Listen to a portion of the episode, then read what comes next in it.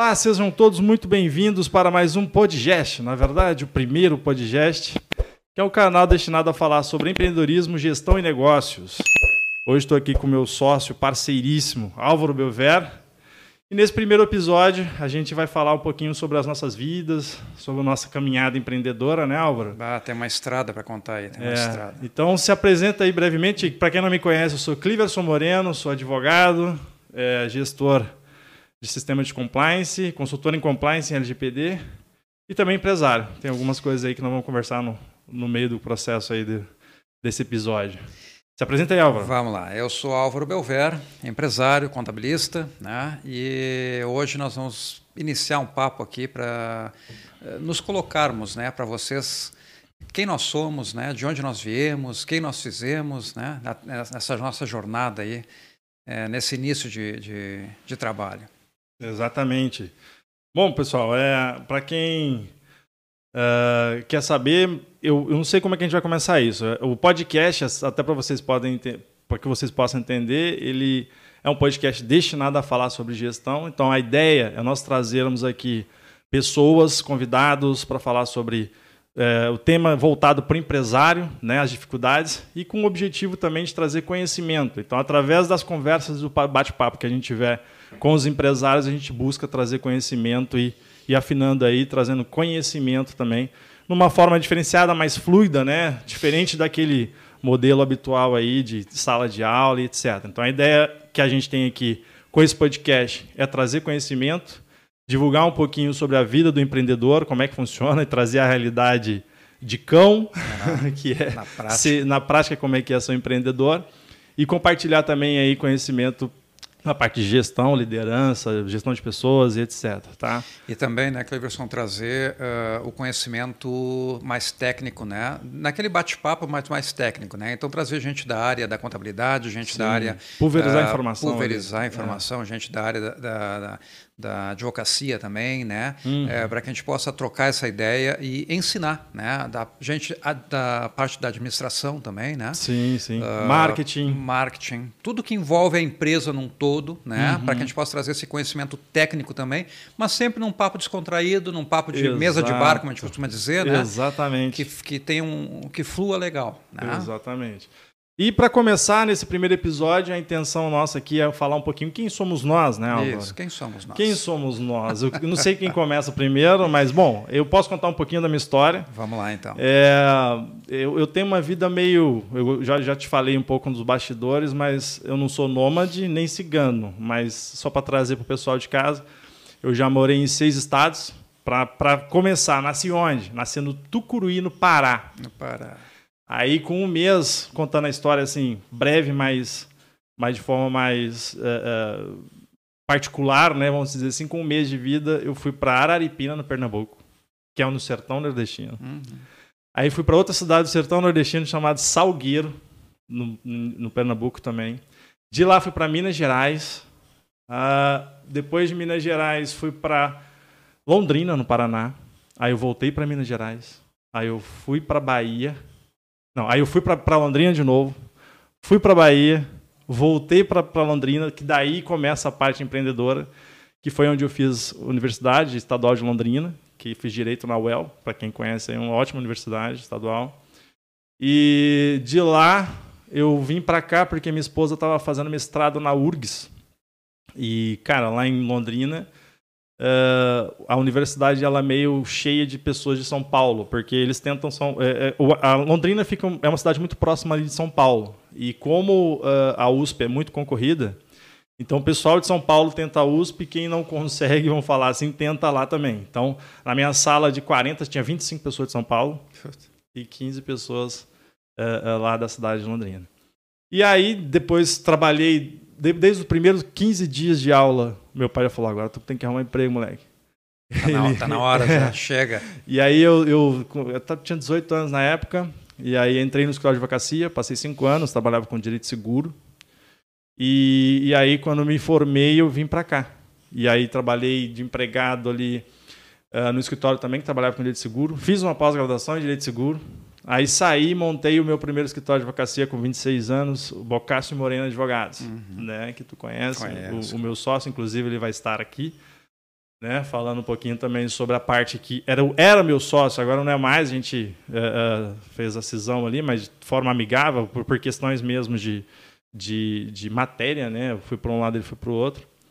E daí em 2019 a gente trabalhava com direito empresarial e em 2014 eu conheci o, a lei anticorrupção, sistemas de compliance, etc. Conheci a palavra que era compliance e fui estudar e em 2019 resolvi daí trilhar essa caminhada aí sozinho, como consultor autônomo, né, é de compliance, agora também em LGPD, me especializando. E e aí, nesse meio caminho também, cara, empreendi, fiz uma. Eu estou fazendo um breve panorama, mas depois a gente entra dentro do, das especificidades, por exemplo, dessa parte de empreendedorismo. Mas aí eu fiz também, como tu sabes, é, a de cacau, que era uma indústria de alimentos de pão de mel gourmet, mas obviamente, não pode falar indústria de alimentos, mas era um, um ateliêzinho que a gente produzia pão de mel gourmet e nasceu na pandemia e morreu na pandemia, então posso falar um pouquinho também dessa. Não morreu ainda, né? Não, não morreu, ela está suspensa, ela está suspensa. É, é. Eu, eu, eu, na verdade, eu decidi pausar na última Isso. bandeira preta em abril, e até então eu não retornei, porque também estou com outras, outras prioridades aí, inclusive a TEI aqui, ó, que é, o, é um, um, software de tecnologia em gestão de compliance e LGPD. E depois, brevemente também, é, veio a TEIA, né? E aí eu tenho agora a KMS Advocacia, tenho a Teia, a de Cacau está em stand-by, né? E, cara, eu tenho... E tem eu, a Podgest. e tem a Podgest agora que a gente abriu, para quem não sabe, foi muito rápido, a gente abriu em 45 dias, a gente é. sentou na primeira reunião, falamos, vamos fazer, vamos, e saímos na loucura aí. Isso. para poder produzir. E acho assim. que ficou bem legal, cara. Tá, tá, bem legal, inclusive os objetivos do, do próprio Podgest, né? Mas Álvaro, conta um pouquinho agora, assim, brevemente também, depois a gente entra, tu, tu pergunta o que tu quer saber de mim, eu pergunto o que eu quero saber de ti, e a, e a gente vai fazendo, um, é, trocando bem, bem então, tranquilo. Tia, então, uh, eu venho de uma família espanhola, né, imigrantes espanhóis, que vieram fugido lá da recessão da, da Guerra Civil Espanhola, e vieram buscando um novo mundo, né? alternativas, uhum. emprego, alguma coisa que pudesse é, dar condições de vidas melhores do que eles tinham é, naquela época na Espanha. Uh, hoje também é o contrário, né? mudou o cenário. Sim. Mas, enfim, é, vieram para cá e meu avô veio primeiro, aliás, meus dois avós, né? porque eu sou, eu nasci aqui, mas meu pai e minha mãe são os dois espanhóis, uhum. se conheceram aqui, mas os dois vieram como imigrantes de lá, com 13, 11, 13 anos mais ou menos. E naquela ideia de se conhecer, né, as famílias uh, de imigrantes se procuram, né? Uhum. E então se conheceram, acabaram casando e do fruto desse casamento está aqui o Álvaro. Aí uh, o imigrante tem essa veia empreendedora, né? Ele Sim. vem para o novo mundo, ele quer trabalhar, ele quer buscar, ele quer fazer por onde. Uh, e eu acho que eu herdei, acho não, com certeza eu herdei isso deles, né? Uhum. Eu me lembro que com sete, oito anos, uh, eu precisava de dinheiro né, para poder tomar um, uma Coca-Cola que fosse, comprar um, um, chiclete, alguma coisa assim. E eu, e eu ia pedir, como todo, todo neto, né, para o meu avô. Meu avô disse: não, tu tem que fazer por onde. Ou seja, uhum. tu tem que uhum. trabalhar, ganhar teu dinheirinho, e aí tu gasta com o que tu quer. Quer tomar tua Coca-Cola? Então vai à luta. Uh, mas tá, e aí vou, como é que eu vou fazer? Não, tá aqui, ó, nós vamos montar uma caixinha de uva, que eu vou, tinha parreiral, né, na, na chacrinha. Nós vamos montar uma caixinha de uva, tu vai ali na frente, né, da, da chácara e tu vende a caixinha de uva. Uhum. E eu, pá, show de bola. Aprendi a, a trabalhar, a vender ali já. Sim, uh, já Novão. com né, Gurizinho já. Com 11 anos já comecei a 11, 12 anos no colégio, eu fazia umas pulseirinha com é, com tricô e crochê e tal, com o nome das pessoas, que era moda na época, e vendia, e já fazia um troquinho com aquilo ali. E assim foi, cara. Então, eu sempre estava na, na, no meio empreendedor, fazendo alguma coisa, né, tirando algum, algum valor de alguma coisa. E uh, lembro que o meu primeiro emprego não foi o que eu queria porque todos os meus coleguinhas uh, foram trabalhar de empacotador no supermercado. Bah, eu já tive vontade também. E eu, né? é, e eu fui junto e não fui selecionado, cara. Foi, foi as, nós somos em quatro, três ficaram e eu sobrei. Pá, velho, aí eu brochei, né? Disse, porra, não, não me quiseram nem para empacotador. Mas na época, assim, era o máximo, né? E, e aí eu via os, os guri trabalhando, cara, e voltando todo arrumadinho, com a roupinha do, Bah, do sim, mercado, né? sim. E eu, pá, eu não consegui. Aí fiquei bem frustrado e tal. E no ano seguinte, isso com 14 anos, eu comecei a trabalhar no escritório de contabilidade, que foi, na verdade, meu único emprego, né? Dali eu, carreira solo já. Fiquei 11 anos nesse escritório. Ah, aprendi tudo que eu podia aprender ali. Ah, cheguei a ir para. eu entrei como boy, fui para auxiliar de escritório, ah, auxiliar de, de área fiscal, encarregado de área fiscal, auxiliar de contabilidade, encarregado da área contábil, auxiliar de RH, encarregado de RH, e auxiliar, por último, de societário, encarregado societário. E aí eu comecei a administrar o escritório. Eu administrava o escritório, meu, meu antigo patrão tinha uma farmácia também, eu saía do escritório, muitas vezes ia lá para a farmácia, fechar a farmácia dele até as 10, 11 da noite, ah, e, e fechava o caixa e tal. E eu cheguei num ponto, cara, que assim, eu tava, não tinha mais o que eu fazer, o que eu aprender a gente sempre tem, mas ah, não tinha mais como eu subir dentro daquele escritório. Ele era judeu, né, e todo bom judeu, ah, não, enfim, não abria a sociedade, né? Então não tinha como ele me, me botar ali como tinha, mas não queria, né? Como Sim, botar como sim. sócio, então eu, carreira solo. Nisso eu já estava formado na época como técnico ainda, mas não, o técnico que, que dava o CRC, que, que possibilitava tu trabalhar. Ah, e aí eu cheguei, bate aí, aí, não tem como a gente abrir Evoluir. Uma, evoluir mais aqui e tal. Eu disse, ah, não tem, então tô caindo fora. Aí saí, tipo, hoje para salário de, cara, uns 5, 6 mil que eu ganhava na época para ganhar pff, 250 reais. Sim. Mas eram os meus 250 reais, né? Ou Sim. seja, eu não dependia de ninguém, eu fazia o meu horário, eu trabalhava, eu fui à luta. E dali começou a, a- a crescer a- os primeiros escritórios de contabilidade que eu tive, Uhum. que chamava-se Consul. E aí depois, isso é uma coisa que nós vamos trazer para o Uhum. podcast aqui, a importância da marca. Se você Sim. não registra a marca, e eu Ah, não sim. registrei a Consul, e já existia uma Consul, né? Entendi. E o que aconteceu? Me tomaram a marca. Me tomaram, não. Mas me avisaram, comunicaram, me comunicaram. olha Olha, a marca é minha. tem né? que O deixar senhor tem um, de usar nesse senhor tem um tempo né, para largar essa marca. E aí nasceu a Belver, nasceu.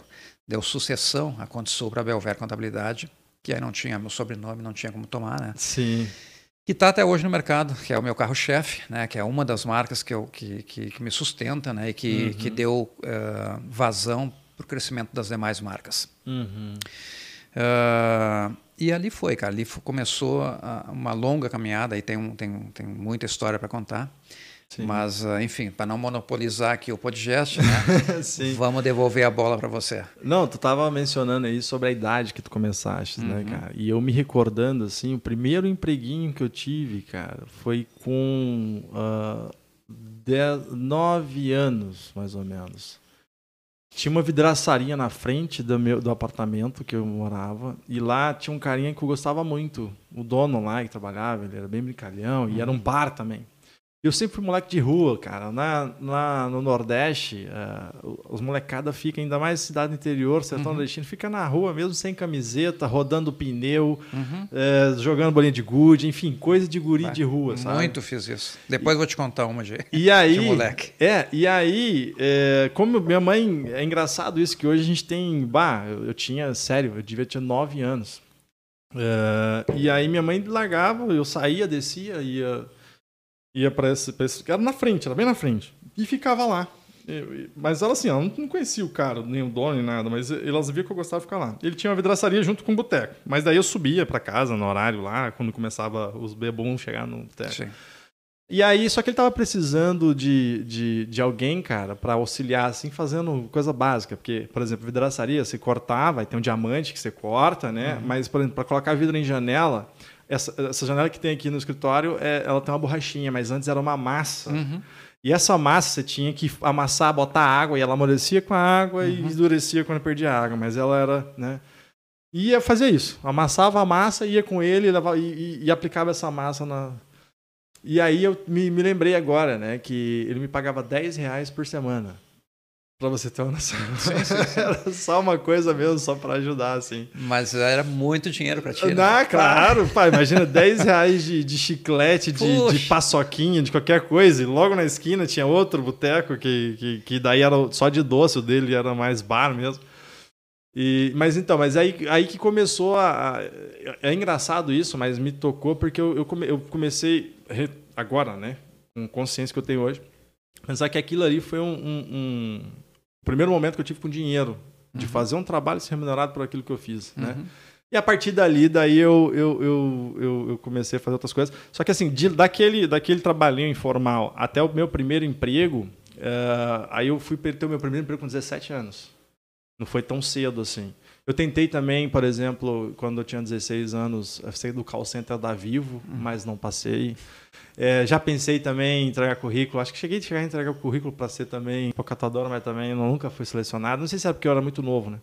E aí, com 17 anos, eu comecei a trabalhar empregado na, com informática. Meu avô tinha me dado, aos 14, 15 anos, um curso de técnica, é, montagem e manutenção de computadores. Uhum. E aí, quando eu fui para Bahia, que foi nessa época, foi quando eu arrumei meu primeiro emprego.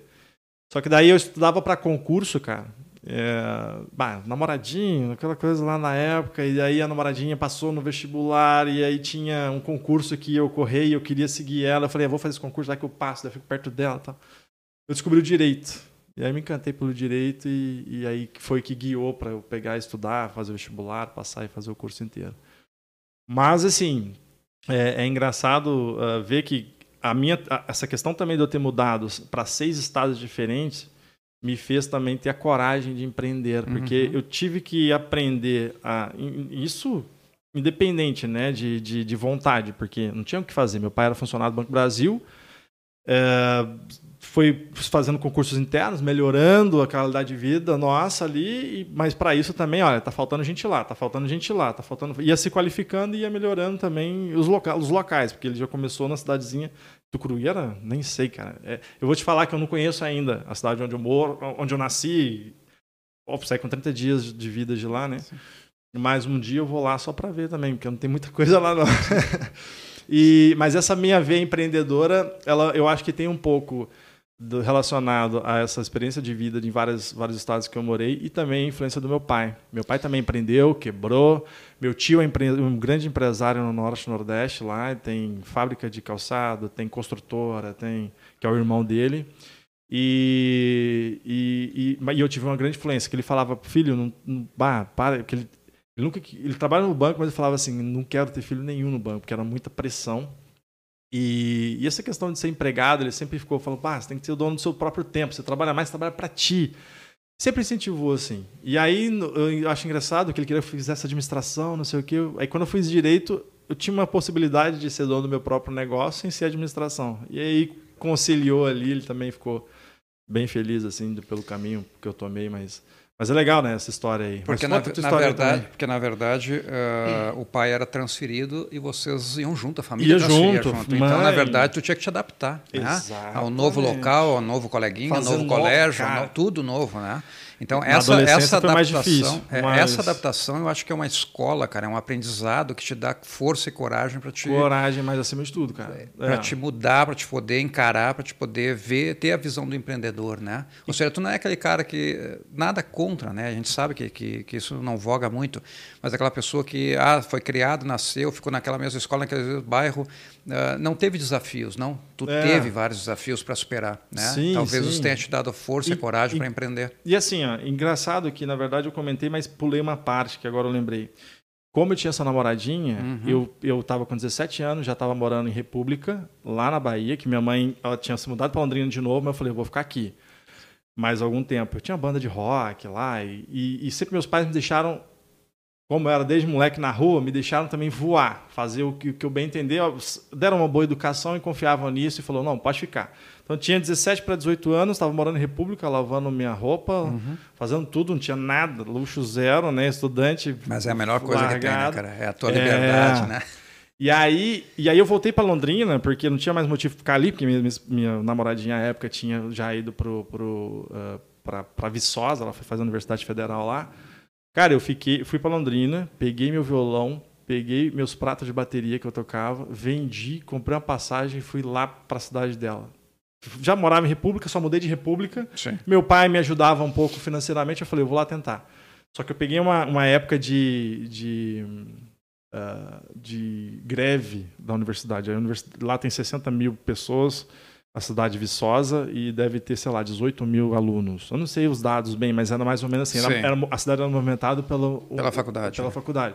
Como não tinha, estava em greve lá, sei lá, não sei quanto tempo, não tinha emprego, porque né, nada girava de economia ali. E aí eu voltei para Londrina de novo, então fui e voltei várias vezes, mas essa questão de adaptação e eu não reclamo, tá? Por vezes foi muito sofrido, né? Você gostar, ter um, criar um pouquinho de raiz, as amizades de repente você se desloca, uhum. né? Mas também ao mesmo tempo eu me fortaleci para ter coragem. Inclusive quando eu vim para cá definitivo para ficar com a minha esposa, é, um amigo meu lá de Londrina falou: Pô, mas tu é corajoso, hein, meu? Tu não tem nada lá, tu não conhece ninguém. E aqui realmente era mais um lugar que eu não conhecia ninguém, não tinha nem, nem ela, porque ela só estava fazendo mestrado, então não tinha ninguém. Eu peguei, cheguei, fiz os currículos, bati de porta em porta na 24 de outubro aqui. Uhum. E depois lá no centro, aí numa dessas da 24 de outubro eu encontrei um escritório que falou: olha, lá eles pegam bastante, que era advocacia em massa, que era onde Sim. eu trabalhei um ano e meio. Vai lá, só que é lá no centro, na Rua Uruguai.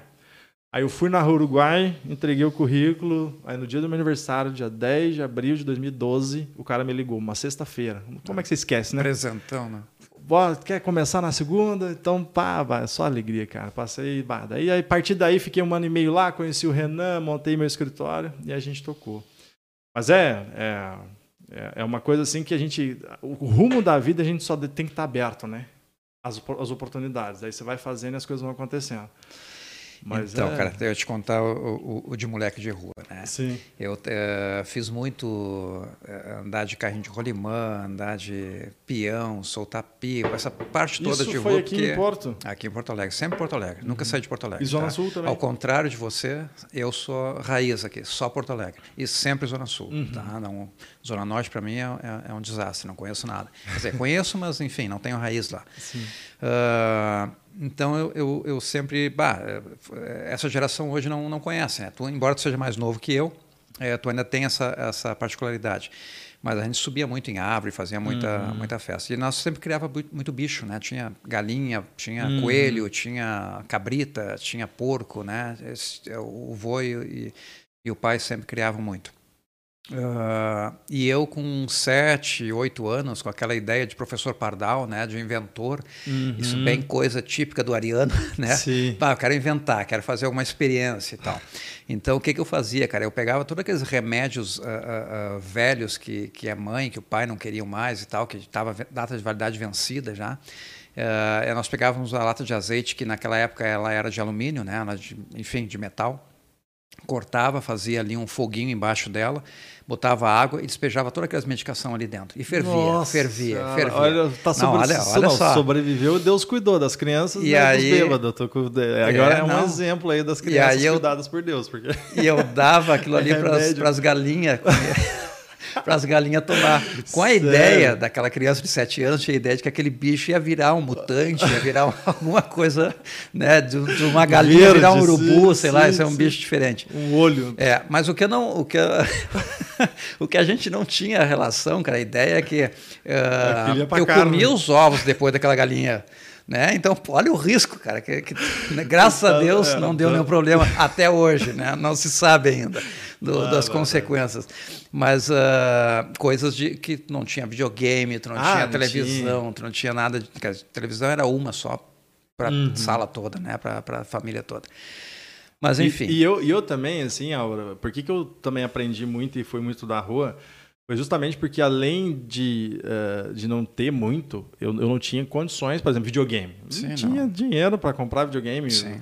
Eu, tocava bateria, eu aprendi a bateria uh, na igreja, uhum. né? E aí depois eu, eu fiz uma aula, quando melhorou as coisas, eu fiz, uhum. cheguei a fazer curso e tal.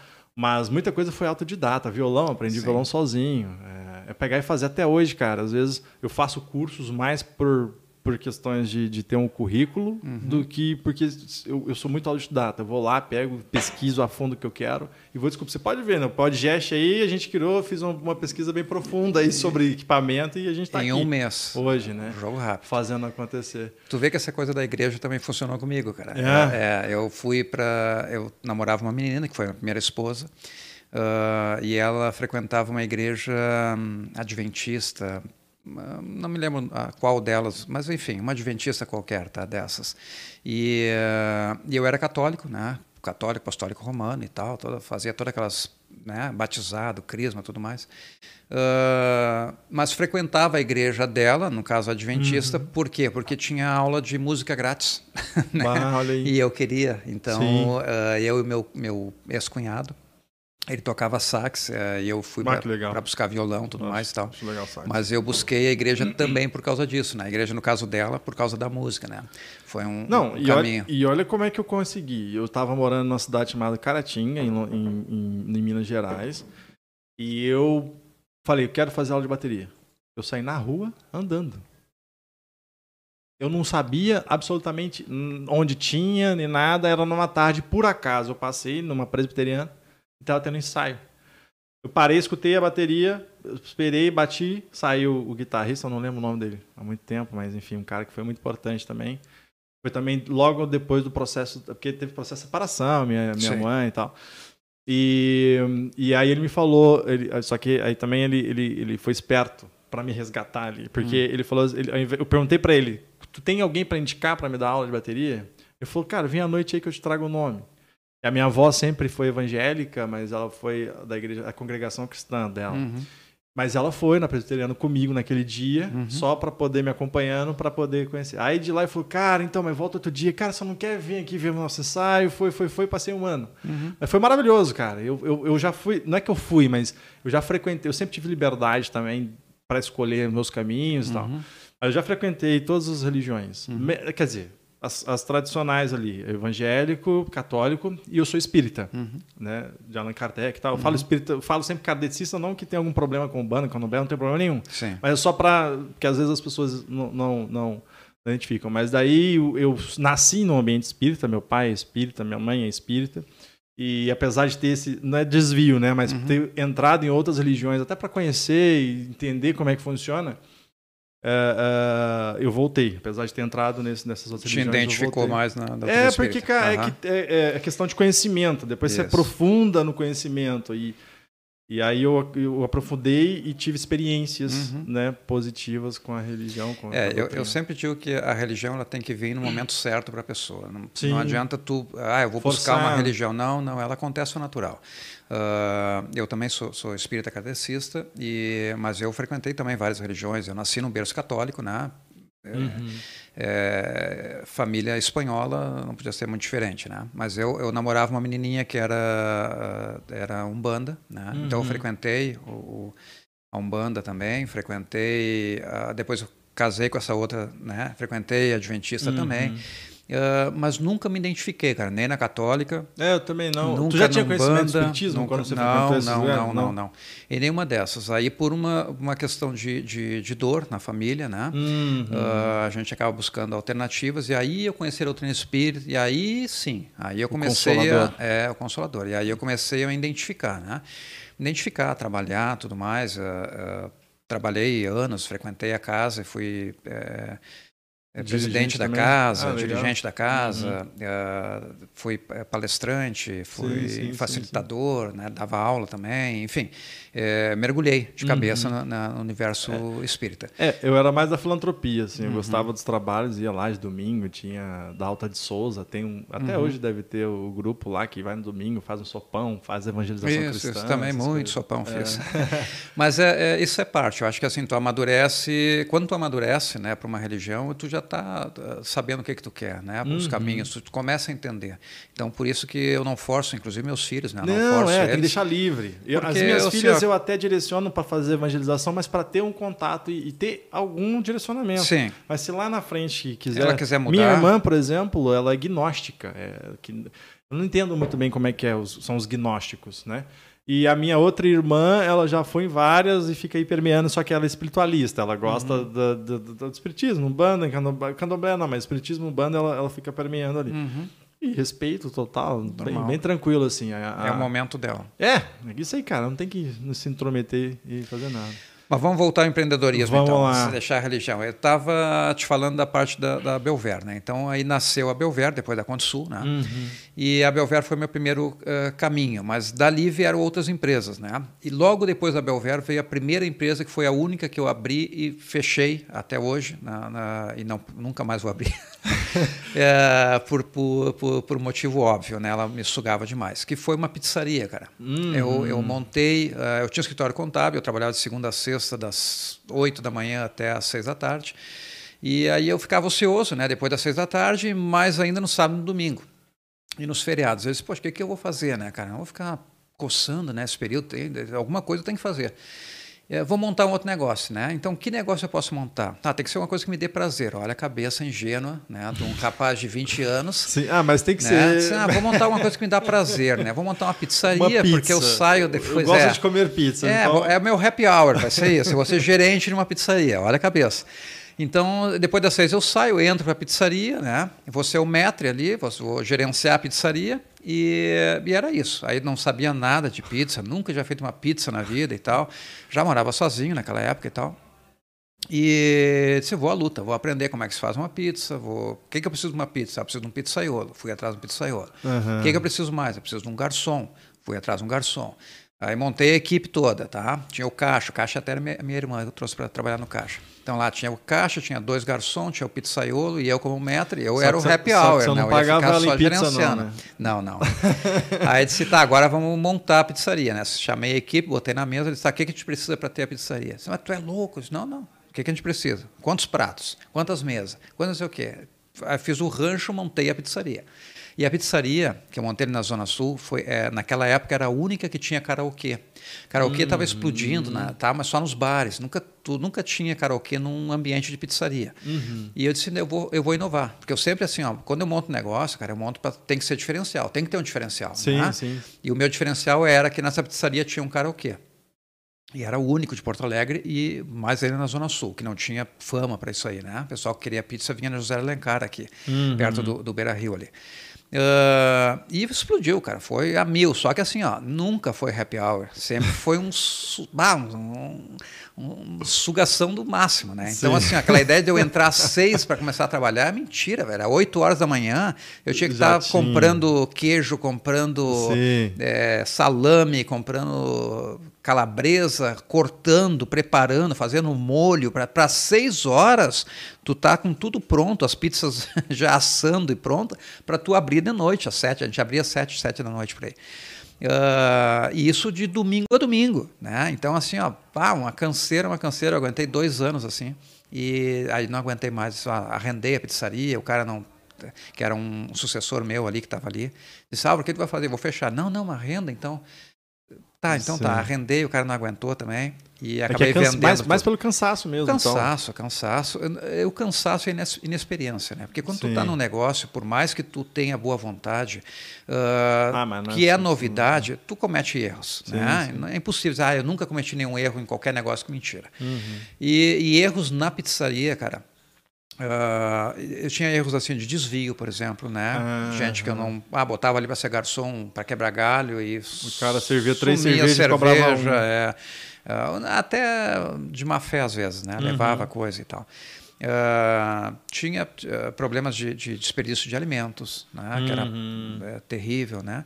Então começa a, a sangria, né? Sai daqui, sai dali, aí tu começa a ganhar pouco, investe, ganha pouco, investe, ganha pouco, e diz, não, só um pouquinho, estou me sugando, estou cansado, né? Ah, não está rendendo, parei. Aí fechei. Foi o único negócio que eu fechei Uhum. e que, olha, a- a- tem que ter coragem para ter uma pizzaria e, e ter outro negócio junto. Se tu só tem a pizzaria, legal. Sim, Agora, se tu tem outro negócio 100%. junto, velho, é complicado. O ramo de alimentos O é ramo de difícil, alimentos né? é complicado, tu sabe, né? Tu vai contar Sim, agora. sim. Mas é, é complicado, né? Tu- Tu deve ter passado perrengues também, né? Com, com pão de mel, né? É, na verdade, assim, agora entrando um pouquinho, voltando um pouquinho pro, pro escritório, né? eu- em 2014, então, a gente, a gente montou ali o Bocassi Moreno Advogados. E foi, cara, e aí, assim, mesma coisa, inexperiência, não, vamos lá. É, mas, óbvio, eu sempre tive gatilhos, a coisa mais maluca, é por isso que eu sou espírita, não tem nem o que fazer.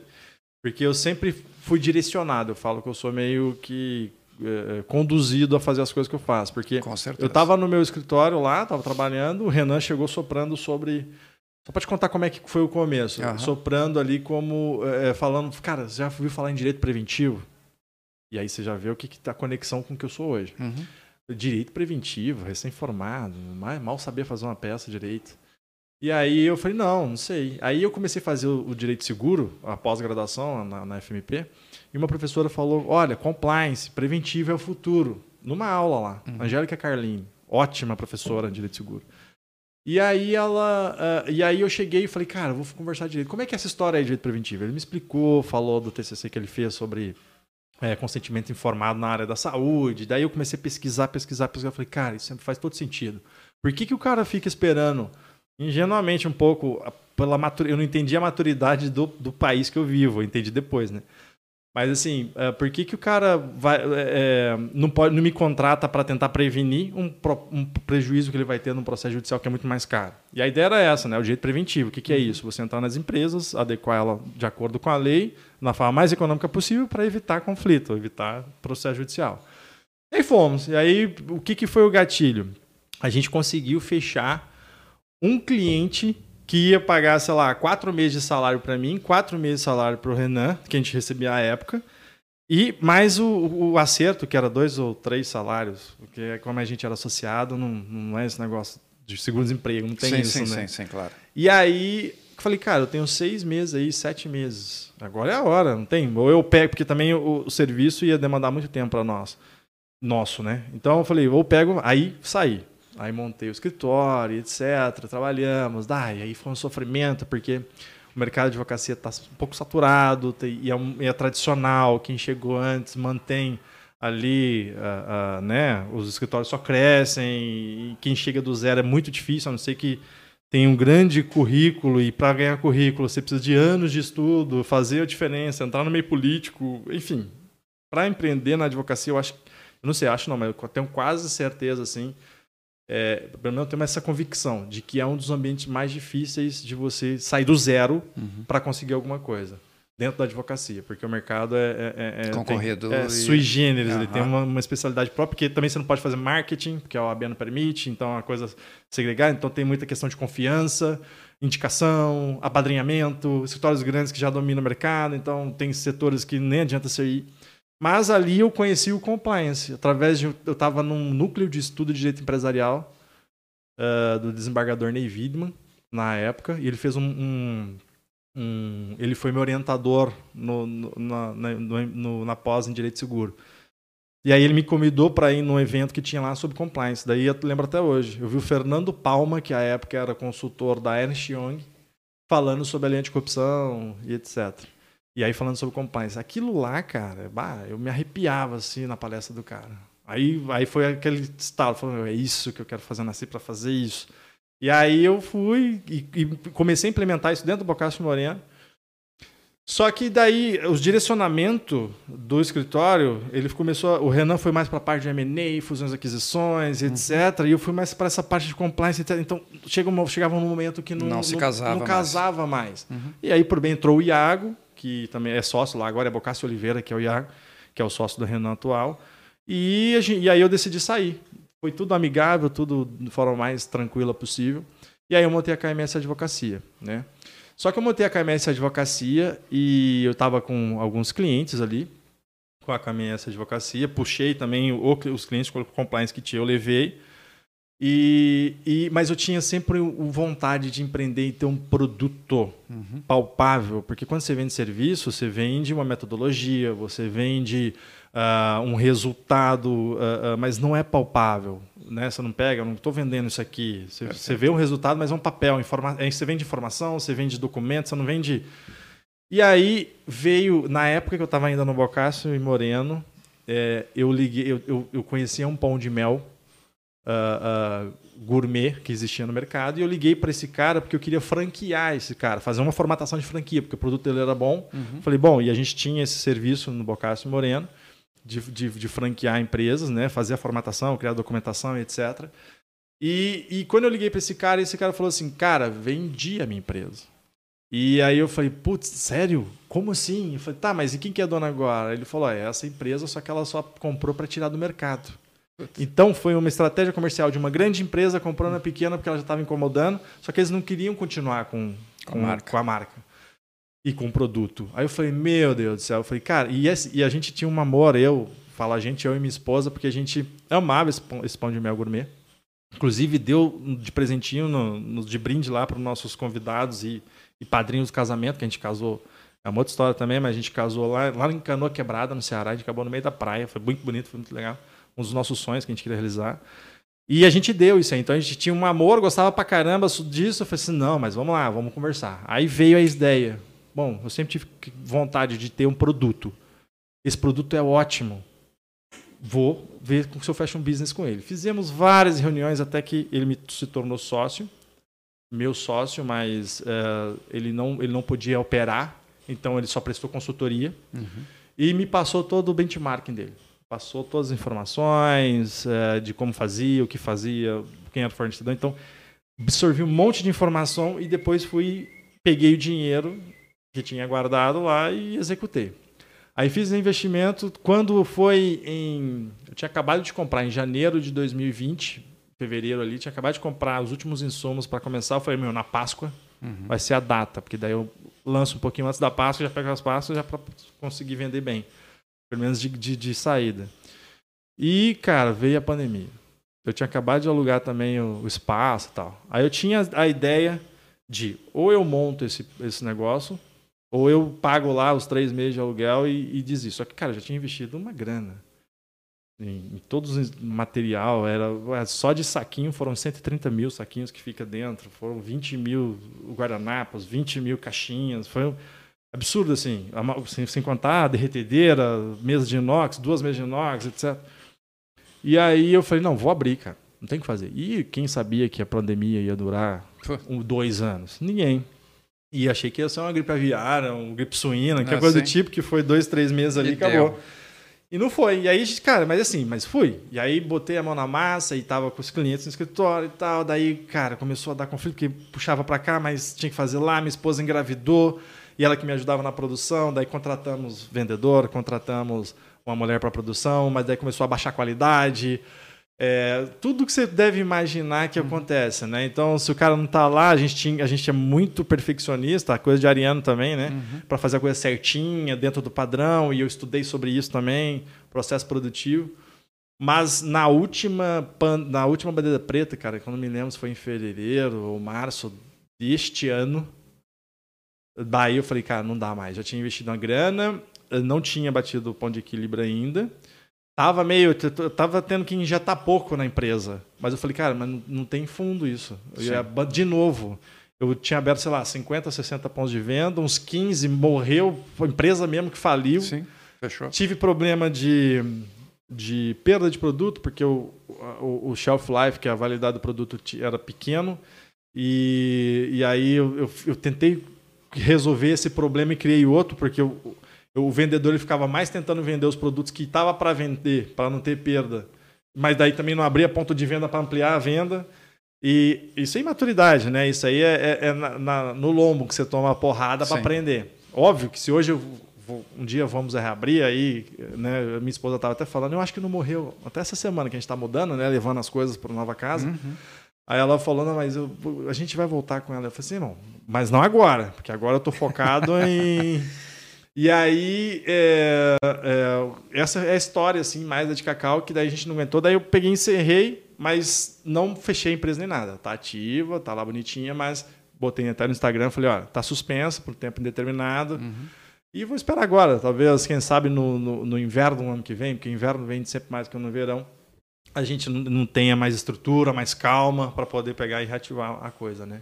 Mas, cara, é, eu tive, tu teve da pizzaria, né? Mas o ramo de alimentos é muito difícil. É. E a maioria dos que eu tive ponto de venda meu que eu tinha e que morreu, que faleceu nessa pandemia foram de alimentos, né? Foi. E a foi. gente até, até que ver, os, os, caras tinham iFood, etc. Mas é, não quem não foi, é, muita gente se segurou no iFood, né? Muita gente conseguiu é, é, se manter no iFood, né? Eu tenho vários clientes, tem clientes que têm é, é, é vários, várias empresas de hot dog, por exemplo, né? Uhum. E tem filiais, tem uma lá que tem três, quatro filiais e ela se manteve pelo iFood. Mas assim, ó, o, o, dia a dia dela baixou muito, mais de 50%. Não, mais sim, de 50%. Uh, tradicionalmente, o lanche já, vem, já, já vende muito no iFood, né? Mas uh, o forte mesmo é o cara que senta ali, que toma uma cerveja, que pega um lanche. Que ah, é, esse é, é, é o adicional, porque esse o lanche pessoal não, tá, morreu. não é só no, no lanche, não, né? esse pessoal no... morreu, esse pessoal não, não foi. Inclusive, vou fazer um convite depois para um, um, desses nossos parceiros uhum. vir aqui conversar um pouquinho sobre esse ramo de alimento, né? Sim. Essa parte de lanche, de cachorro-quente tal, que esse é um mundo um universo que tem muita gente que empreende, né?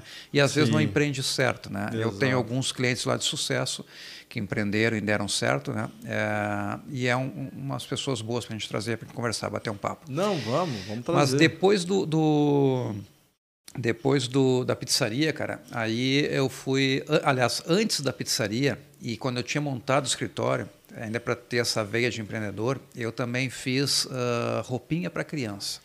Eu comprei uma Olha máquina. aí. É, não, eu estava ouvindo falar e estava relembrando aqui. Tinha coisa, coisa que eu que passei faz- batido, é. nem lembra mais. né? pois é, no meu primeiro casamento, cara, eu comprei uma, uma maquininha que Máquina. fazia é, tricô industrial. Uhum. E a gente se especializou, pegou um nicho de mercado que era a roupinha de criança e deste nicho de mercado tirou um outro que era os sapatinhos. Hum. Então, que era os sapatinhos de tricô, aquele todo decoradinho, bonitinho, Sim. com fitinha e tal, que era para recém-nascido. E nós vendíamos para empresas grandes aqui no centro de Porto Alegre. ah, tudo informal, não tinha nota fiscal, não tinha, não tinha nem empresa naquela época, né? Ah, mas os caras compravam assim mesmos, enfim, aí é outro problema dos caras. né? E, e vendiam, né? E, ah, e olha, durou um bom tempo, cara, durou um bom tempo. Só que quem que trabalhava nisso foi, era a minha primeira esposa ah, e a minha, minha ex-sogra, né? E, mas aí também por motivos particulares acabaram desistindo, houve separação também, né? E aí ah, morreu essa empresa aí. Então, na verdade, eu tive duas empresas que morreram. Olha aí, ó. Aí, ó, viu só? Uma informal e a outra que foi a pizzaria. Sim. E seguindo essa, essa veia de empreendedor, eh, nós montamos uma outra empresa eh, chamada Belver RH, que focada no RH, só nessa parte de RH, que faz o quê? Faz a parte de RH para outras empresas, né? Uhum. Então, empresas grandes que já têm, ah, que já têm o seu contador interno, né? mas que têm essa dificuldade com a gestão de RH, ah, nos contratava para fazer essa, essa, essa mão da folha de pagamento, Sim, cálculos, tudo mais e tal. Então, nós criamos uma empresa à parte, né, que não podia ser a Belver, porque a Belver é contabilidade, é um escritório de Entendi. contabilidade, Uhum. para focar só nessa parte de RH. Né? Então, ah, essa foi a, E é, bah, é um- uma área ali cara, que precisa de atenção, né? muito técnica, é muito recrutamento té- também. Foi a, então- a área que eu mais detesto, cara, é a área de RH. É porque tem pessoas. É, né? mas, ah, eu, eu sou dos Lidar com pessoas é números, difícil, né, cara? Eu sou dos números, Lidar com pessoas em qualquer lugar é difícil. E, é, pô, eu tenho a gestão do escritório, só do escritório lá tem umas 30 cabeças, né? É, eu adoro fazer gestão. Agora. Sim. olha, é, RH é uma parte que eu não gosto, não Sim. gosto mesmo, sabe? Sim. Porque é, é muito detalhezinho, é muito, e mais ainda escritório de contabilidade, cara, porque assim, ó, o teu ramo, é, aliás, o ramo dos teus clientes, ele é pulverizado. Então, Uhum. tu atende desde o botequinho, né, até grandes empresas, que eu atendo empresas que têm filial em todo o Brasil. Uhum. Ah, então, é, é o, o ramo de atividade é bem diversificado. Sim. Então, cada ramo de atividade, cara, tem tem um sindicato Bah, diferente, sim. tem uma xaropice diferente, tem uma lei diferente.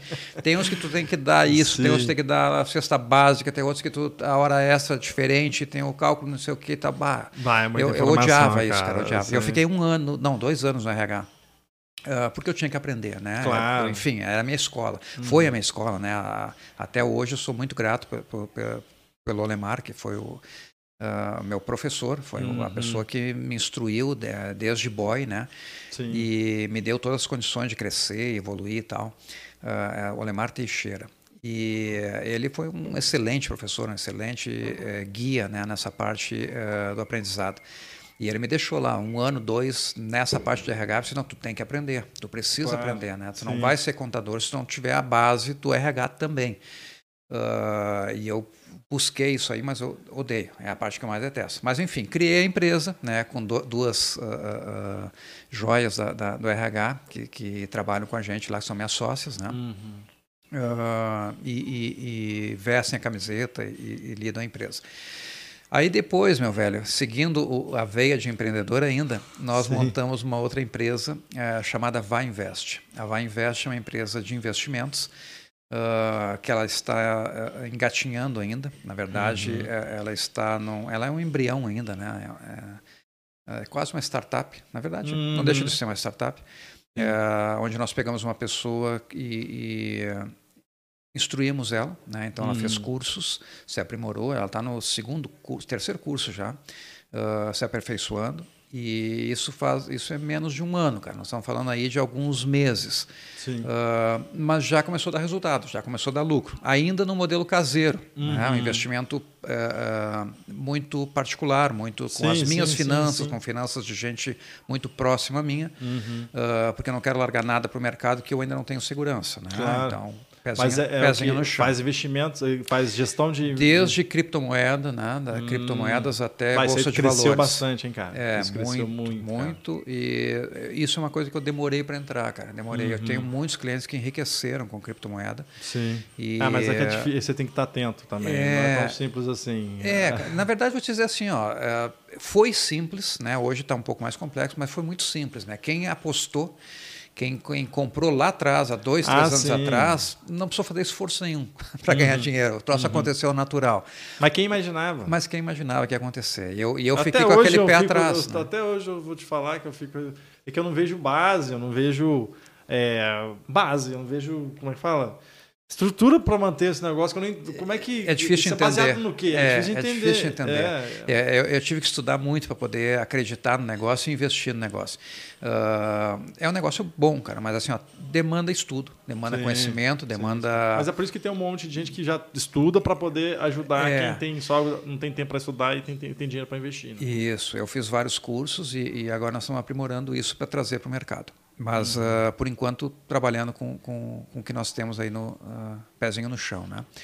Nesse meio tempo também investimos numa empresa chamada Império dos Cremes. A Império dos Cremes é uma empresa de, voltada à linha de beleza né, uhum. feminina shampoos, condicionadores, cremes, ah, também no geral. Não, não tem né? uma linha, né? Tu vai aonde que tu acredita Mas essa que... aí, assim, ó, tu tendo parceiros para tocar o negócio, velho. Sim. Né? Tu, não, mas tu, eu tu falo, é, não, é legal, é admirável, né? porque tu, tu é pega um leque de, de, de, de, nicho diferente. Isso. Assim. Esse aí quem toca é o meu filho, né? A empresa uhum. é, é, dele, na verdade, né? Nós entramos e, e quando a empresa começou a caminhar, a gente largou para ele. É uma empresa que ele toca sozinho e tal. É claro que a gente está por trás ali, sempre dando aquele sim, né, apoio. É, começamos com o apoio financeiro, hoje estamos mais no apoio moral, né? Uhum. Mas volta e meia, se precisar, a gente faz um aporte financeiro lá, porque a empresa tem muito potencial, né? Uma uhum. empresa que ele uhum. investiu bastante e que cresceu muito. Uh, e aí e agora o Digest, né? Temos uma, uma empresa também voltada à, à, linha de importação e exportação, né, que está tá saindo do papel, já saiu do papel, mas enfim, está tá esperando receber um resultado da China lá dos, uhum. uh, dos valores para poder efetuar a primeira importação. E temos uma empresa que já iniciou, cara, que está lá uh, em Gravataí, que é uma empresa de colchões. Uhum. Uma empresa que me deu muito prazer em, em, em aprender, em estudar, uh, da Colchões Castor. Uhum. A gente foi lá em Ourinhos, na fábrica, aprender como é feito o colchão. Olha, é uma experiência maravilhosa. Sim, e começamos a né? empreender também nessa parte de colchões. Então, olha, é uma miscelânea, né? Não, mas é. imagina o conhecimento, é. o que tu não tem de, de, de coisa muita, interessante aí para passar para o pessoal aí para os ouvintes, né? Muita coisa. Eu, no meu caso, é, eu tenho, eu agora o de cacau tá, tá em stand-by, mas assim, desde que eu estava no Bocassi Moreno e me descobri enquanto consultor de compliance e agora de GPD também, eu, eu tinha vontade de empreender na área de tecnologia e criar uma startup no ramo de compliance e LGPD. E em 2019 eu cheguei, eu estava no Bocassi Marina ainda, não tinha saído, foi no começo de 2019, eu cheguei a fazer até um orçamento para poder fazer o tal do MVP, né, que uhum. é um mínimo de produto viável. E só que, cara, tava é, era 40 contas assim, bum. E aí a gente falou, não, vamos aguardar mais um pouco, vamos, né? E aí eu acabei saindo do Bocassi Moreno e, e, e montando a KMS Advocacia. Mas daí, com a KMS Advocacia, eu falei, cara, eu preciso botar veia de cacau, fiquei com o KMS Advocacia de Cacau. Cacau, eu dei um stand-by. Aí, nesse ano, iniciei também o projeto da Teia. E aí a teia, cara, é um, é um meu xodozinho, é um xodozinho aí. Só que óbvio, né? Como qualquer empresa, ela precisa de uma atenção especial ali, principalmente porque ela está na fase de, nas, de nascer, pro, ela já está constituída, toda estruturada, a base está estruturada. Mas eu estou tendo muito problema com a parte de TI, de programador e desenvolvedor. Por quê? Porque o mercado está faltando. Uhum. Tá? As empresas estão pagando absurdamente caro. Mas assim, ó, teve um parceiro que entrou uh, para fazer e começou a fazer o produto, já tem a cara, já tem o modelo ali, inclusive uma versão uh, não completa ainda, mas com algumas funções já funcionando. E só que daí ele recebeu uma proposta isso não, não, não possível de não ser aceita, né? Uhum. Cara, isso é muito de uma outra empresa e aí saiu. Ele falou, cara, eu não tenho condição, eu tenho 27 anos agora, com isso aqui eu preciso, em 5 anos, eu tô aposentado ganhando isso aqui. Então não posso largar aqui e, e a empresa é uma startup, e, apesar de eu, de eu, acreditar muito nela e acredito que o que eu estou querendo criar é, vai fazer uma diferença no mercado, no mercado de compliance, no mercado de LGPD, porque ele é um software de, de, é, de criação, implementação e gestão de sistema de compliance e LGPD. Né? E, só que ele vai ter tecnologia, por exemplo, de blockchain, para registro dos logs, dos treinamentos, de tudo. Para quem conhece de compliance vai saber isso aí. Sim. E, e por que essa tecnologia? Porque daí é incorruptível. E aí a ideia é entrar nas redes públicas através da própria uh, empresa, né? É, da rede da empresa, para poder uh, interagir, que essas informações sejam passadas de forma automática e daí a parte de auditoria e fiscalização do governo fique mais facilitada. Uhum. É bom para o governo, é bom para as empresas sérias que Sim. queiram fazer de forma séria a coisa é, mas daí, então, eu já estou há, uns 4, 5 meses aí é, empreendendo também na Teia e nesse software aí. E, mas já, já agora estou conversando um pouco mais sério com um parceiro lá de São Paulo, que provavelmente vai ser o desenvolvedor, ele mais dois. É interessante isso, né? Porque aí você vai para o mercado, e aí você pergunta para um, pergunta para o outro, etc.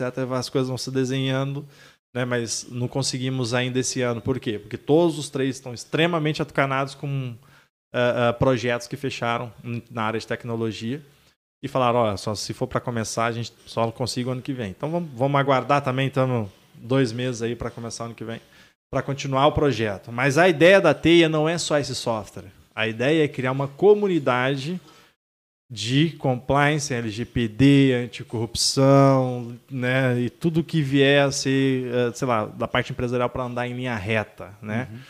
Então eu tenho, vou fazer um podcast voltado para isso, né? Ah, com nos estúdios Podgest também. Uhum. Esse foi um objetivo que a gente chegou a conversar para poder é. fazer uh, esse podcast, né?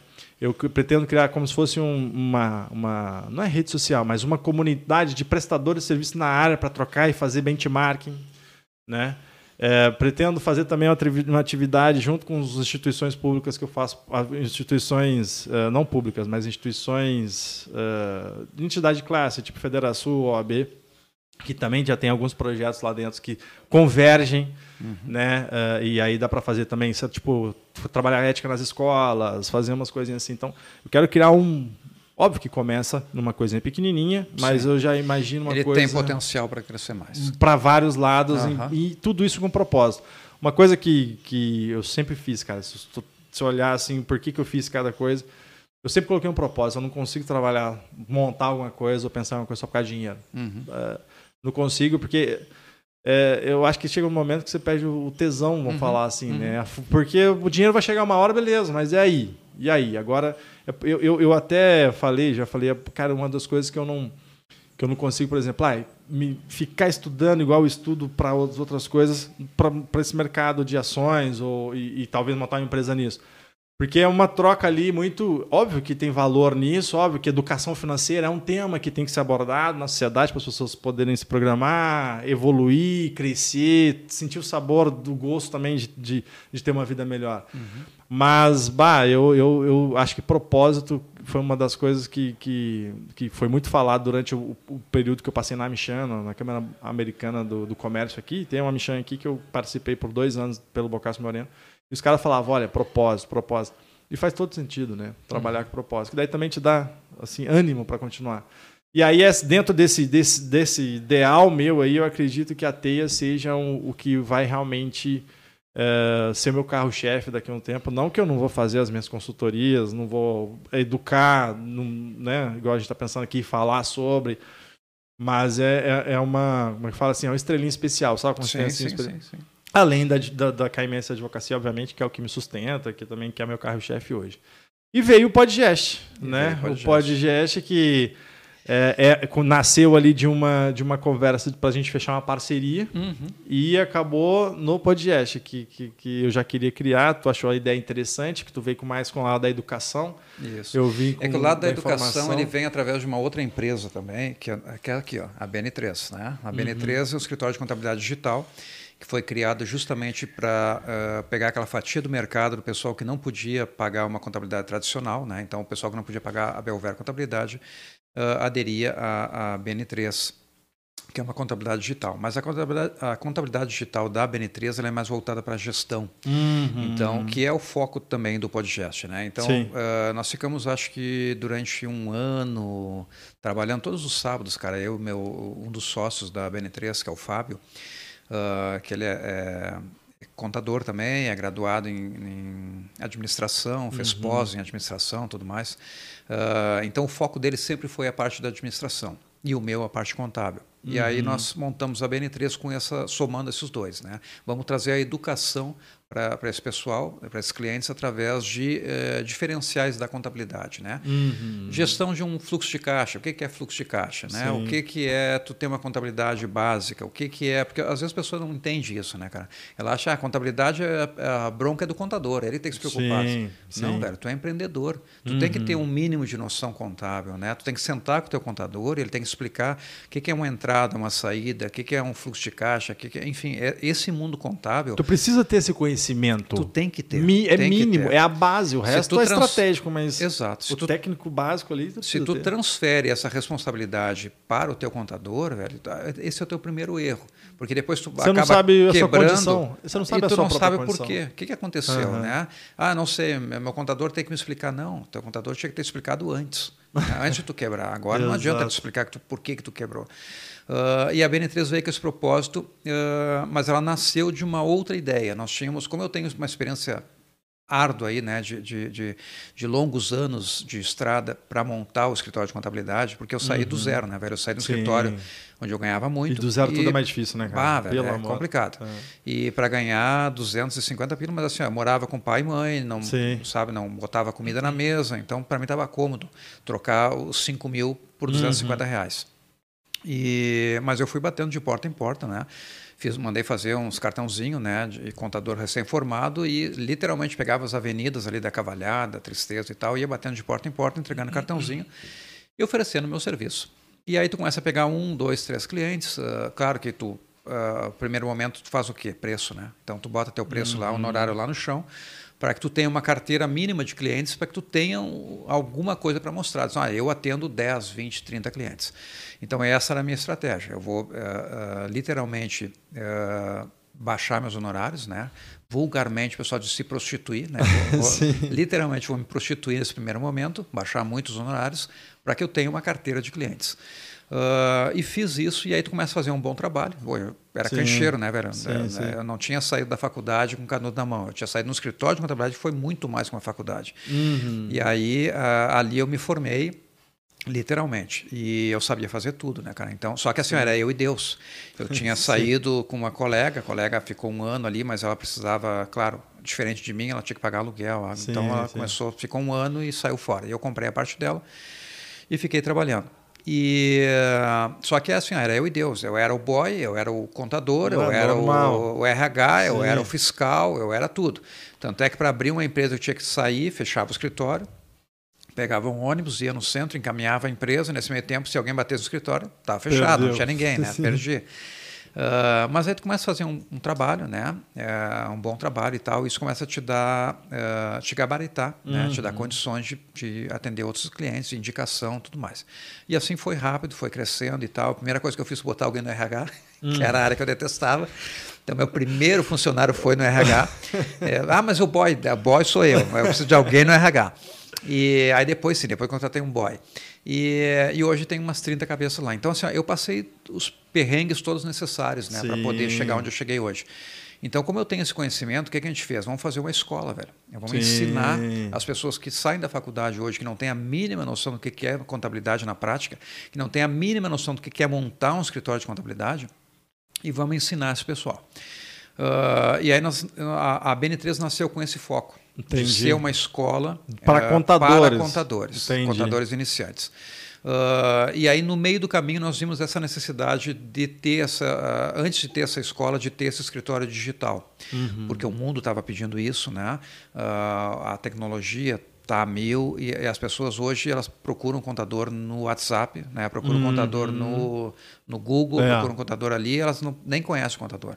Eu vou te falar sinceramente, eu atendo clientes hoje em todo o Brasil, clientes que eu nunca vi mais gordo, não sei se é homem ou mulher, Sim, pelo sim. nome tu deduz, mas né, hoje em dia ah, eu atendo Sim. clientes em São Paulo, Rio de Janeiro, ah, Bahia, eh, que eu não sei, cara, nu- nunca vi antes. né? Olha, fizemos reuniões virtuais e era isso. Ah, e, e- o mundo caminha para isso, né? Então, pessoas, principalmente essa juventude, né? Esse pessoal que está saindo hoje da faculdade, ah, eles buscam um contador por ali e quanto menos contato tiver com o contador para eles, melhor. E eu acho que é muito errado isso, cara. Sim. Muito errado, né? Tu tem que ter esse, esse, contato direto. Ah, A saúde da tua empresa depende dos números, não tem como, é indicador. É, Os números são indicadores. é, indicadores é o que diz a saúde da tua empresa. É, mas se tu não tiver, nó- nós tivemos uma, um, ah, um podcast já que vai ser lançado ainda, que foi com o Francisco, né? Uhum. E o Francisco, colo- o Francisco é formado em administração. E ele coloca isso, a importância de tu ter esse papo com o teu contador. Sim. O Francisco é um, é um- foi um dos meus primeiros clientes, ah, ah, há uns 15, 20 anos já. E eu sempre fiz reunião com ele, cara. É uma, uma Uhum. exigência dele.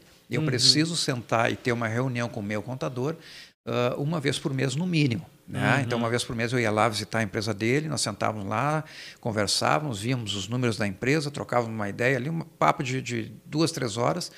Ah, mas era a reunião do contador. Né? E isso é fundamental para as empresas. Uhum. Nem todas as empresas fazem isso, infelizmente. Não fazem reunião Ah. quinzenal com o contador. Não, eu não faço. Não. Eu falo que eu também não fazia. Mas isso é importante, Sim, isso é sim. Não, eu não importante. tiro a importância.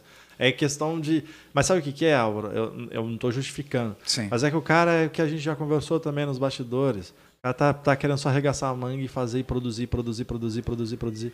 E esquece É da o- parte da gestão e é por isso que está existindo o podcast agora. É o sangue suor, né? É, É, o sangue sangue suor e, e a parte da gestão tu transfere a responsabilidade para outro. E Ou nem pode, tem, cara. Não pode. Ou nem tem, porque o cara. Ou vai fazendo meio que no bolo, né? Ah, é- é que assim, ó. Tu sabe também, mais do que eu, pelo tanto de preço, tem que. Quando vem o, o, o bolo, vem assim junto, né? Então Uhum. eh, são milhares de problemas pra resolver no dia. Então Uhum. o cara vai só apagando incêndio, vamos dizer assim. Não, Mas o não con- pode. Tem É. que ter um momento de estratégia, um momento de planejamento, um momento de, Isso. de, de, de ver o- como é que tá a tua empresa e ah, ah, direcioná-la, né, para um caminho minimamente pensado, porque senão ele vai para qualquer lugar. Você não sabe onde você quer ser já, você quer, você vai em qualquer lugar. É. E, Esse e lugar pode ser. e- e convenhamos, né? O, o contador muitas vezes é o chato da história, né? Você, pá, ainda tem reunião com o contador. Ah, vou ter que ver números, vou ter que entender do balanço do ativo e do passivo. Não. Então, o cara já, já pega aquele ranço, né? Com, com, com ah, não, reunião com o contador, transfere, transfere. Não, bota para o próximo mês. E nunca rola o próximo mês, né? É, e assim vai. Mas, mas eu, eu, eu, na verdade, nunca nem pensei assim, em ter em recorrência, é, mas eu sempre fui ligado nos meus números. Sempre estudei Isso, também questão de importante. gestão, de ponto de equilíbrio, qual que é o meu custo fixo, custo variável, fluxo Uhum. de caixa, capital de giro. Tudo isso aí eu, já- eu já tenho na base. Então, uma- uma- eu até pensei um dia, eu falei assim, cara, eu, é, eu acho que eu sou um cara bom para montar empresa. E a gente né, fez em tempo recorde aqui também. Uhum. Porque é, eu, se, se a gente montar uma consultoria de abrir empresa, cara, eu já sei de A a Z, óbvio, tu Sim. sabe muito mais que eu, né? Não, não, mas, é Mas- uma, sempre tem uma troca de experiência. Mas é, mas é uma coisa que também, depois, quando você vai fazendo isso de forma profissional, tu vai entendendo daí essas, essas partezinhas, Tu né? Que sabe fazem que, parte da gestão. tu que sabe é que, tu falaste observar. tudo agora, essa parte de fazer isso de forma profissional, tu sabe que tem gente que só vive disso, né? O cara que Sim. monta a empresa para vender a empresa, o foco dele é montar a empresa, ele fica no máximo dois anos com a empresa, ele faz a Uhum. empresa ah, ah, atingir o ponto de equilíbrio, né? E, e galgar ali valores e ele já vende a empresa e já abre outra empresa. E o Sim. forte dele, e são empresas ah, diferentes, né? Tipo, ah, ele montou um bar, ele fez o bar dar lucro, ele vendeu o bar, ele montou uma farmácia. Ele fez a farmácia dar lucro, ele vendeu a farmácia, ele montou uma padaria, e, sabe? Bah, são mas ramos é- é completamente energia, hein, diferentes, é uma né? energia para É, poder fazer isso é, aí. Mas tem gente que só vive disso. Sim. Tem gente Não, que só eu- faz meu pai isso. falou, na verdade, é, inclusive a gente vê essas operações também de fusões e aquisições, muitos É, deles são também. essas pessoas que pegam Também. e vendem teu, teu. Isso. Mas, mas é engraçado, é, é, tem. Eu entendo o lado do cara que não que tá na loucura. Eu não acho certo. Eu Uhum. entendo a justificativa dele, mas acredito e acho que é saudável realmente ter esse bate-papo, pelo menos tentar conhecer. Não quero conversar, não quero, mas tu tem que receber e olhar aquilo ali do Uhum. contador. Daqui a pouco você não quer conversar com o cara, mas você tem que entender Uhum. do teu business que está ali naquele papel que o teu contador está passando. E com É peça advogado também, né, meu velho? Com É. advogado, principalmente nessa, nessa advocacia que tu faz preventiva, né? Sim, Isso é sim, sim, importantíssimo que tu tenha uma reunião com o cara no mínimo uma vez por mês, saber o que está acontecendo na tua empresa, quais são teus projetos, né? Porque É. muitas vezes o cara se direciona, né? ah, porra louca, diz, ah, vou fazer tal coisa. Não, mas só não um faz gestão de risco. Não né? faz gestão de risco. É. Não, mas tu já parou para pensar no- na consequência que isso pode causar desse teu ato? Exato. Não, não pensei. Ah, mas tem essa lei, eu não sabia dessa lei, eu não sabia desse negócio. Ah, mas como é que tá teus funcionários? Ah, os funcionários tá aí, eu mandei esses dias dois para a rua e fiz não sei o quê. Não, mas pera só um pouquinho. Uma parte de tu RH parou para pensar, né? Isso o cara te põe na justiça. Isso- Sim, essa conversa sim, de sim. prevenção, né, tanto com o advogado como do contador, tinha que ter uma vez por mês, cara. Isso era salutar. tem, tem, e tem gra- que tu vê que grandes empresas têm. Sim, né? As cara grandes tem empresas jurídico interno, tem, tem- jurídico interno, tem contabilidade interna e- e, tem a reunião de cúpula ali, né? Ah, chama o contador, chama a parte jurídica, senta aqui e vamos conversar. Eu estou pensando em tal projeto, quero que vocês analisem o projeto e me deem um, um respaldo nisso aqui. É importante, né? Agora, o pequeno, muitas vezes, não- até por questão de custo, muitas Sim, vezes, né? sim, sim, sim. esse muitas lado. vezes ele pega um contador mais ah, humilde, né, que não tem essa, essa condição de dar para ele essa, essa gestão de riscos, né, Ah, e, e não tem condições também de, de bancar um advogado que consiga Sim. dar isso aí para ele. Sim. Mas é, É. importante. É, e, e agora também tem o- as startups aí, tá vendo, né? Uhum. Contabilizei, um monte de empresa que também é, é um, é um desincentivo, né? Porque você não- é, você está falando agora com a máquina. É. Que eu não sei se tu conhece, deve conhecer, obviamente, mas é, na hora que eu li a contabilizei ali, por exemplo, você vai lá, faz, o cara fala que monta a tua empresa de graça. Aí, Uhum. beleza, até aí tudo bem. Mas aí tu vai olhar ali, tu tem que pegar e todas as informações. Você não tem. O contador ele faz, a máquina faz, mas tem que ter um financeiro interno, que vai Uhum. custar talvez até mais caro do que ter um contador, pessoa, empresa, que Aham. vai te dar um suporte maior, né? Isso. Você tem que alimentar tudo, tem que É. pegar, escanear, jogar lá para dentro, não sei o quê, informar, bota, faz- você vai gastar um tempão fazendo isso. É, tu sabe que a BN3 ela entrou nesse formato da, da Contabilizei, mas ah, a gente sempre tem que pegar aquilo que tem no mercado e melhorar. Né? Sim. Então, o que, que nós vimos ah, ah, da BN3? Nós vimos essas, essas dificuldades que ela tem, que ela coloca, né? não só ela, tem outras no mercado, ah, e aprimoramos. Então, a BN3 ela entrou neste formato né, de contabilidade digital, ah, mas ainda voltado à contabilidade antiga, padrão. Né? Que aí tu consegue unir o útil ao agradável. Sim, tu sim. consegue trazer preço ah, sem tanta burocracia que a, que a contabilidade tradicional traz. eh, mas ao mesmo tempo tu faz o serviço que é do contador, né, velho? Não tu não tem como transferir isso para o empresário, até porque o empresário não faz isso. Não, não O vai. empresário não tem condições. E aí o que, que vai acontecer? Daqui a um, dois, três anos o, contador, o, o empresário está com um rabo de foguete, está com um pepino na mão, né? Ou saiu do simples, ou tá, foi desenquadrado, ou está com uma multa porque não entregou, porque não fez, né? e a empresa não se responsabiliza. Não, mas o senhor tinha que ter entrado no aplicativo, o senhor tinha que ter escaneado, É, o senhor tinha tá que ter escrito feito. aqui no o senhor contrato. tinha- Não, mas aí não, velho, aí não. É. Me desculpe, ninguém lê contrato. Eu deveria, mas ninguém lê contrato, né? E eu falando isso com um advogado, tu sabe que é ruim, né? Mas a, a real é essa, né? A gente não lê o manual de instrução quando compra um equipamento, É, né? E a ideia Tem que ser tudo plugin, porque se não for plugin, velho, se eu tiver que ler o manual para fazer funcionar a TV, pá, vai ser problema. Né? Imagina um contrato. É, e, a- e- e a gente já conversou sobre isso também. Isso é uma questão cultural, Cultural. também. E que a ideia desse podcast, a ideia talvez da BN3 e de nós aqui é mudar um pouco isso, Uhum. Mudar. né? E trazer a importância de fazer de uma forma diferente Isso. para ti mesmo, Uhum. né? Questão de gestão de risco, questão de conhecer os seus números para você poder, né, continuar sobrevivendo de forma saudável, sustentável. E também às vezes entender e saber, ah, eu posso ou não posso fazer essa ou aquela ação, né, dentro do que eu tenho de caixa. Porque, cara, aquela estatística que, eu não sei, acho que o Sebrae que passa de, ah, as empresas é, é, é, encerram suas atividades em Cinco dois, anos. é, é, dois anos, eu acho. É, Pelo menos eu escutei dos dois, mas que seja de dois a cinco anos. É triste. É. Porque você não cresce. Na verdade, você, vai, sobe um pouquinho, talvez porque é novidade ou qualquer coisa, depois estagna e depois cai. Cai. É o tempo. E tu não sabe por quê. E É aí você não é inova, você não, não faz nada diferente. E aí você faz o quê? Transfere a responsabilidade. Ah, a culpa foi do contador, a culpa foi do mercado, a culpa é do governo, a culpa é do. Não, só um pouquinho. Não, não, vamos ser responsáveis É, por nossos é, atos. Exato, né? né? Por que, que eu não consegui? Porque assim, ó, do meu lado tem um cara que conseguiu. O Exato. que, que ele fez diferente que eu não fiz? Será Aí que tem- o contador dele ajudou ele? Será que ele se dedicou com o contador, com o advogado, com que ele aprendeu, que ele foi se educar, né? E- É, o que, que esse cara fez para crescer que eu não consegui fazer, né? Então nós temos nossas parcelas de culpa também, né? Não, com certeza. E até questão de, de inovação. Uhum. Porque eu estava conversando com o Iago, né? é, que é o meu ex-sócio e ami- amigo, né? E a gente estava falando, cara, questão de. de, de é, eu tava, fui falar dele, que, é- que- até que perdi aqui o fio da meada. Que- Dessa do parte que nós estamos falando do, do, do aprender, né? do desenvolver, do buscar o conhecimento. Né? Ah, isso é Ah, importante. esqueci. Eu estou tentando lembrar agora, me perdi o fio da meada. Ah, Mas ele, mas, mas, cara, isso é, é de extrema importância. Ah, a questão da inova, ah, a questão da estratégia da inovação, Uhum. tá?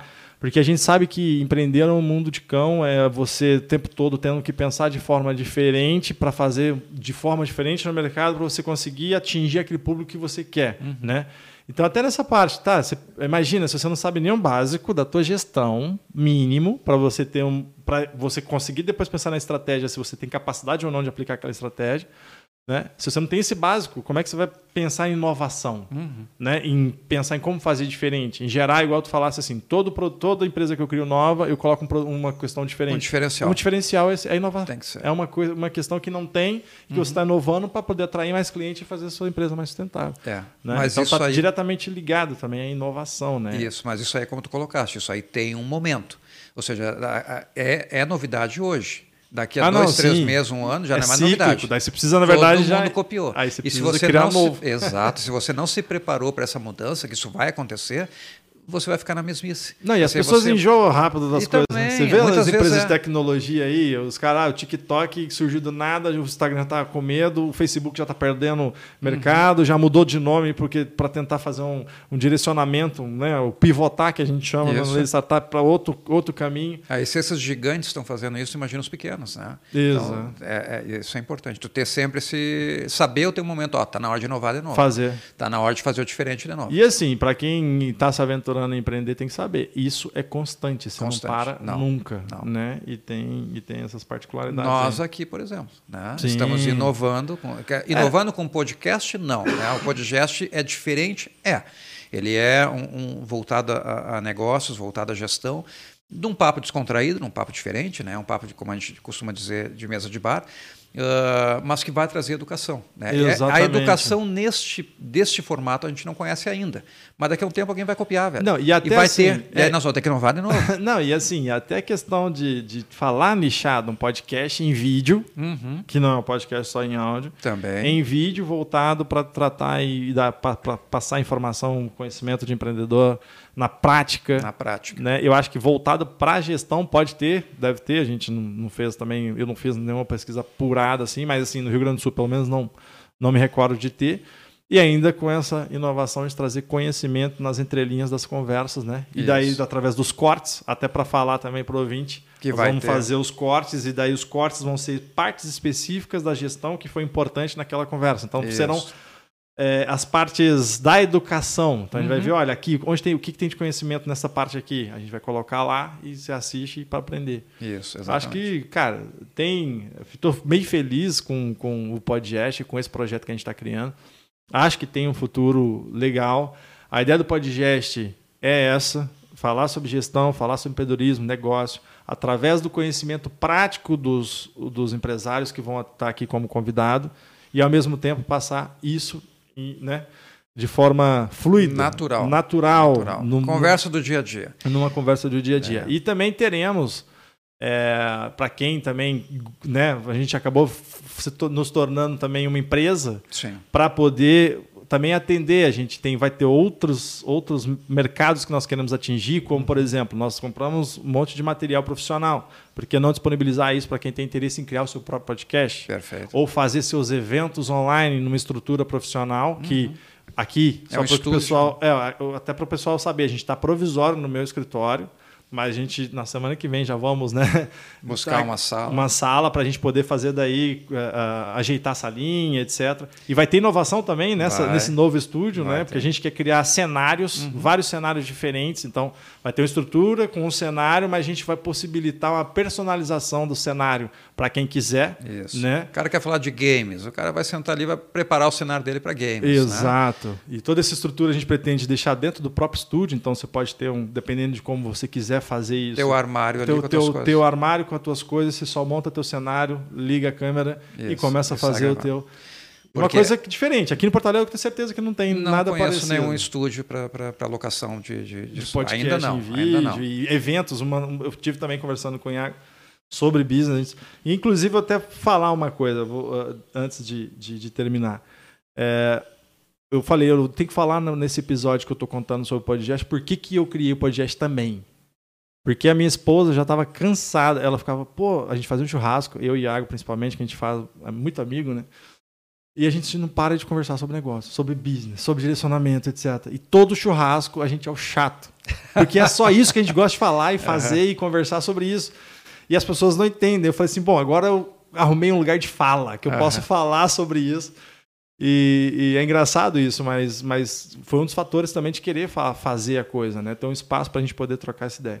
É, mas assim, é, é, um assunto que tem muito público que gosta, tem gente que não curte, tem cara que gosta de falar sobre esporte, sobre futebol, sobre Exato. games. né? Então, assim, ó, esse podcast que nós estamos abrindo aqui, ele vai estar, tá, esse estúdio né, que, que, nós estamos abrindo, ele vai atender tudo isso. Exato. Esse universo. Ah, eu, eu não gosto de falar sobre negócio, mas eu gosto de falar sobre esporte, eu quero montar meu podcast sobre esporte. Legal, velho. Eu tenho o uhum. estúdio montado. Porque Exato. assim, ó, o pessoal que está que, que tá vendo, ele não tem noção do trabalho que é isso aqui, é. do equipamento, do custo que é esse equipamento. Não, de tempo e, e principalmente, dinheiro. É, tempo, dinheiro e principalmente assim, o investimento que tu tem que ter para fazer isso aqui rodar. Né? Uhum. Então não é só sentar ali, falou no microfone, gravou e põe no ar. Não é assim que funciona, velho. Lá tem muito trabalho. E para gerenciar isso muito, é, depois. Tem que ter alguém que. Isso, tem que ter alguém que gerencie nas redes, tem que ter alguém que prepare o vídeo, que faça os cortes, que faça a maquiagem toda nesse, nesse, nesse trabalho, né, para botar no ar. Então, assim, uhum. ó, é, é bastante coisa. Não é. é. só comprar o equipamento. Porque se fosse só comprar o equipamento, que também é, é custoso, mas enfim, uhum. ah, fui lá, fiz um investimento, comprei equipamento. Ah, beleza, tá. Tem um espaço? Ah, não tem, vou ter que locar. Mais um problema. É um aluguel, uhum. né? Ah, tá. E além do, do locar, eu vou ter que filmar, gravar, editar o vídeo, preparar, fazer as redes sociais. Qual programa, software eu utilizo? Qual é o programa? Como, como né? que, eu, que eu faço as Não, câmeras é ficarem eu, ajustadas? Isso. E como é que eu ligo o microfone? Coisas básicas, velho. Coisas básicas que tu tem que aprender, tem que saber. Assim, não é só ligar o microfone, tem o ajuste do áudio, o ajuste do microfone, saber se não, não vai ter ruído, ruído, saber se não vai ficar com. É. Bah, velho. É muita coisa. Não, e aí... Então, é muito barato tu alugar um estúdio já pronto. Sim, para fazer, né? Bah, e, e, aí, conversando com o Iago, que eu me lembrei agora, ele me mandou um um evento que foi feito online, numa mesa, como se fosse a nossa aqui, só que tinha o, um cara importantíssimo de startups aí, o João Kepler. O cara é, ele, é, ele gerencia a Bolsa Nova, que é um fundo de investimento em startups. Uhum. Tá? É uma referência, uma das maiores que tem no Brasil. E, e o evento ficou horrível, o áudio. E, cara, ficou horrível. E aí, e aí o cara falou, Bale, cara, eu tô vendo aqui o, o motivo de, de, tu abrir teu estúdio aí para tu alugar. Porque para evento. Ele falou, foca também em evento. Ah, eu quero uhum. fazer um evento da minha empresa ou da minha, sei lá, da minha consultoria, de qualquer coisa, com aquela pessoa. E eu não tenho, vou fazer em casa, de forma não. não quero fazer profissional, com botar aqui na tela alguma coisa, enfim, fazer meu, meu espaço e tal. Por que não? Vai lá, paga ali o Isso. aluguel, faz o negócio. Então a gente acredita que é também uma forma de, de, de colaborar Mon e, e monetizar também até o podcast, porque é, é, é, vamos agregar, né? Dois Perfeito. empreendedores aqui pensando em fazer esse conteúdo, né? Que isso eu acho que independe também, se a gente faria de qualquer jeito. Sim. Mas por que não agregar outras, outras coisas dentro do nosso podcast aí? Com certeza. Na parte de, de, de, de locação de espaço, etc. E, fazer isso acontecer. Mas é isso né? aí, meu amigo. Bom, vamos lá. Eu, eu, eu só, uh, Álvaro. Então, a gente vai fazer duas vezes por semana. A ideia a é lançar ideia... dois vídeos por semana, tá? Se preparem. E ter é, cortes. Nós, nós, devemos estar lançando isso a partir de dezembro, se é. der tudo certo, tá? Já deve ser dezembro agora, tá? Já deve ser dezembro agora. Então, tá. Já é dezembro, tá? então já estamos lançando. E a ideia é dois vídeos por semana, tá? Não, não especificamos as datas ainda. É, eu acho que tem que ser espaçadinho, tipo terça e sábado. A gente vai fazer uma pesquisa ainda, obviamente, de, de, de internet, horário, dias e horários para publicar, né? Perfeito. Fazer o dever de casa, de boa Isso. gestão. E, e vai ter o canal de cortes também, Cortes Podcast, que vai ter aquelas partes específicas. O, o, é onde tu pode chegar e querer, eu quero saber sobre esse assunto. Vai lá no Isso. Cortes, que se não tiver, deixa uma mensagem para a gente, que a gente chama pessoas também ah, legais para falar sobre esse assunto. É muito importante isso falar, né? né? Então, para o pessoal que tem aí é, interesse nesse assunto. Né? Temas, qualquer tema relacionado Passa à empresa. Né? Ah, eu queria saber sobre farmácia, meu velho. Eu queria saber isso. sobre gestão de uma farmácia. Eu queria saber sobre shopping. gestão de pet shopping. Como é, que, como é que eu monto uma pet shop? Né? Isso. Né? Nós vamos trazer gente aqui que já montou, que é sucesso, que é referência no mercado, para falar a vida dele, como é que ele começou, o que, que ele fez, como é que ele buscou parceiros, como é que ele buscou fornecedores, Exatamente. Como é que, que ele, quais são os erros que ele cometeu, para que você não cometa. Né? Uhum. Então, todas essas dificuldades aí nós vamos trazer para mais diversos ramos de atividade. Então, foque na gente, se inscreva no canal, né? ative Exatamente. o sininho das notificações para que você receba os vídeos sempre. Dê o seu like, que isso ajuda muito o canal para que ele possa uh, permanecer no ar. Né?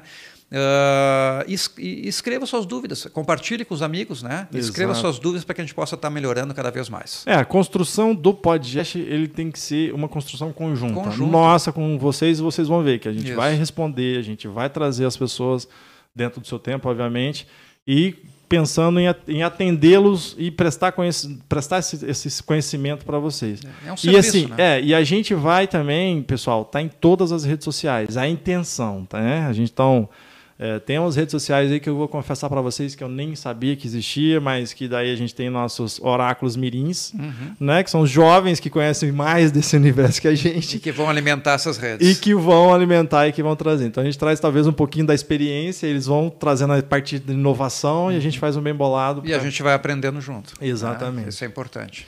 Tá bom então, Álvaro? Acho que Feito. ficou muito bom. A gente contou um pouquinho sobre a gente. Compartilha aí então é, esse vídeo. Se quiser fazer perguntas também, façam. A gente vai tentar, na medida do possível, responder todas né? Enquanto a gente está bem pequenininho, vai ser fácil isso aí, né? O problema é, se Deus quiser, um Gigante. dia a gente vai ter um, é, um, uma equipe ali para responder. Vai, vai, vai, com certeza. Tá, muito obrigado então pela, pela, pela audiência e passa a palavra para o Álvaro aí falar. É isso aí, só agradecer então, pessoal, agradecer a, a toda, é, vocês não, não, não enxergam, mas tem uma equipe aqui que trabalha com a gente, né? Então agradecer a todo o pessoal que está ferrenho aqui trabalhando com a gente. Exato. E, e é isso aí. Qualquer dúvida aí, prende o grito, né? escreve aí para nós que nós vamos estar respondendo. Até a próxima. Valeu, tchau, tchau.